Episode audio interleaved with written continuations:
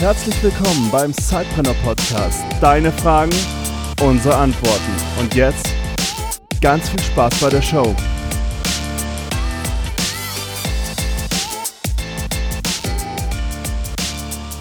Ja, hallo zu einer neuen Folge vom Sidepreneur Podcast. Wir haben beim letzten Mal Max Frage gehabt, wie komme ich auf eine Idee, wenn ich eigentlich gar keine Idee habe. Und ähm, da das so ein großes Thema ist, wollen wir diese Frage heute nochmal aufgreifen. Und ähm, ich würde gerne, Peter, von dir wissen, wie, wie hast du das eigentlich gemacht? Wie bist du zu deiner Idee gekommen? Ja, ich habe in ein paar zurückliegenden Folgen ja erzählt, dass ich ursprünglich als Sidepreneur war neben dem Schülerdasein und Studentendasein und ich hatte Veranstaltungen organisiert, war mir aber auch bewusst, dass ich das nicht äh, für immer machen möchte, weil irgendwann wird man dann vielleicht auch zu alt, um Studentenpartys zu organisieren und Schülerpartys zu organisieren. Bei mir war das so, der Zeitpunkt so um 2009 rum, als ich äh, gerade in der Uni gesessen bin und für mein Vordiplom gelernt habe und mir gedacht habe, okay. Jetzt bist du zu alt. Ja, vielleicht noch nicht zu alt. Also ich hätte es vielleicht schon auch noch mal ein bisschen weitermachen können, aber gemerkt, okay, eigentlich wieder aus dieser von hin äh, Motivation das war damals so das Jahr, als Facebook gerade nach Deutschland gekommen ist. Mhm. Und ich habe halt damals gemerkt, okay, dieses, dieses Social Media könnte ein ganz interessantes Thema werden, auch im Unternehmerkontext, weil wenn man so nach äh, Übersee schaut, die sind uns meistens, was äh, solche Marketingentwicklungen geben, Online-Marketing, Marketing generell, so zwei, drei Jahre voraus. Ähm, und da gab es schon die ersten Unternehmen, die sich halt präsentiert haben über, über Social Media, über, über Facebook in dem Fall vor allem ähm, und über eigene Blogs. Und ich habe mir gedacht, ähm, ja, vielleicht wäre das auch irgendwie, also ich fand es erstmal recht spannend, also dass du sagst, okay, du hast nicht mehr diese One-to-Many-Kommunikation, sondern Many-to-Many, also jeder kann sozusagen sein eigener Sender werden ein Unternehmen kann selber Content erstellen, bekannter werden über die Kanäle und sein eigenes, äh, seine eigene Brand, ähm, dadurch ähm, ja auch irgendwie positiv emotional aufladen. Und dann habe ich gesagt, okay, ich hatte schon die ersten, die ersten Tests gemacht damals äh, für meine eigene Veranstaltung, dass ich die online beworben habe und hatte da schon die ersten Sachen ausprobiert. Und gesagt, okay, dieses Thema möchtest du dir äh, genauer anschauen. Und vielleicht ist das auch ein ganz cooles Geschäfts, ähm, Feld, was du auch noch während dem Studium machen kannst als Berater und äh, dann vielleicht auch später draußen ein komplettes Business zu machen, eine volle Selbstständigkeit.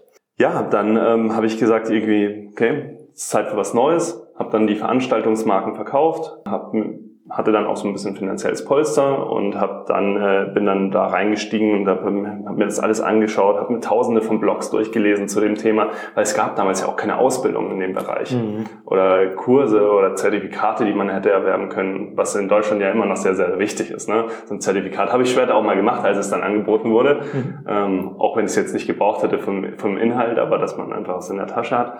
Aber das war so der Punkt, wo ich gesagt habe, okay, ich habe da die Geschäftsidee dahinter gesehen. dass der Proof of Concept wurde in Übersee schon erbracht. Da gibt's Berater, die machen das.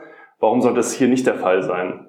Und habe dann angefangen, zuerst ähm, so kleinere Unternehmen eben anzusprechen, die halt irgendwie Unterstützung brauchen. Und habe die zuerst einfach mal angeboten und sagen, okay, ich, ich erstelle euch halt mal so eine Facebook-Seite und zeige euch mal, wie das so aussehen könnte zwei Wochen lang. Und dann haben sich die ersten Unternehmen darauf eingelassen und haben gesagt, okay, sie testen das mal. Und so kam zum, das eine zum anderen und dann habe ich mir so einen kleinen Kundenstamm schon aufgebaut gehabt ähm, neben dem Studium und bin halt in dieses Thema reingegangen und äh, habe mir halt immer mehr beigebracht.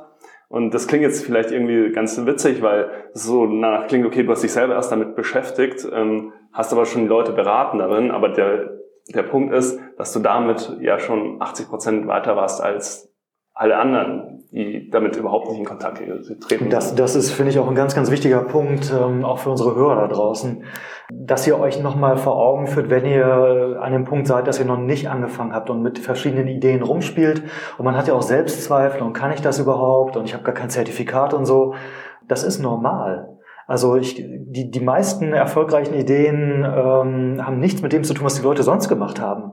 Und wer, wer darauf wartet, irgendwie jetzt eine Ausbildung zu machen oder das Zertifikat zu bekommen, dann ist die Markt, ist die Markt-Opportunity auch schon wieder weg in, in, den häufigsten Fällen. Mhm. Das war bei mir auch so. Ich war ja kein ausgebildeter Sprintspartrainingslehrer, sondern ich habe einfach, ich war einfach Ingenieur ich habe mir das zugetraut. Und so war es bei dir auch. Du hast, äh, du hast es einfach zugetraut und hast du einfach mal gemacht. Und ich glaube, das ist ein ganz, ganz wichtiges Learning. Genau, also ich bin hingegangen und habe gesagt, okay, ähm, ich konnte zum einen zeigen, was habe ich selber schon im Online-Marketing gemacht für mein eigenes Unternehmen. Das war so der, der allererste Anknüpfpunkt, dass man zeigen konnte, okay, ich habe schon was in dem Bereich gemacht. Ähm, dann aber den Unternehmen auch noch ein bisschen, weil es war ja damals 2009 ein sehr, sehr neues Thema, ne? Mhm. dass man den Unternehmen die Angst davor genommen hat und gesagt hat, okay, wir versuchen das einfach mal und wenn es euch nicht taugt irgendwie, dann, dann lassen wir es halt wieder. Ne? Genau. Und äh, Ergebnisse zeigen, das ist das, genau, das, ist das um was es kommt. Ergebnisse zeigen, Expertise wirklich beweisen durch das, was man tut. Ja. Und dann war der erste Schritt gemacht. Und ich glaube, sobald man dann die ersten Referenzen in dem Sinne als Selbstständiger hatte, als Freelancer, war dann der weitere Weg auch einfacher, weil man konnte die dann vorlegen. Dann war das Zertifikat, was du gerade gesagt hast, im ersten Schritt gar nicht so wichtig. Ne? Mhm.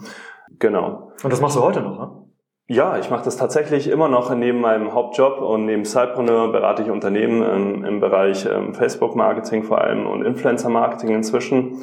Ja, es ist halt vom Social Media, der war da sozusagen der Einstieg und dann mit ganz vielen verschiedenen Disziplinen durch äh, ja, gehangelt und vieles Neues gelernt und es war ja super, dass der Einstieg so gelungen ist, weil es ist ein Business, das ich heute auch noch nebenbei habe. Mhm.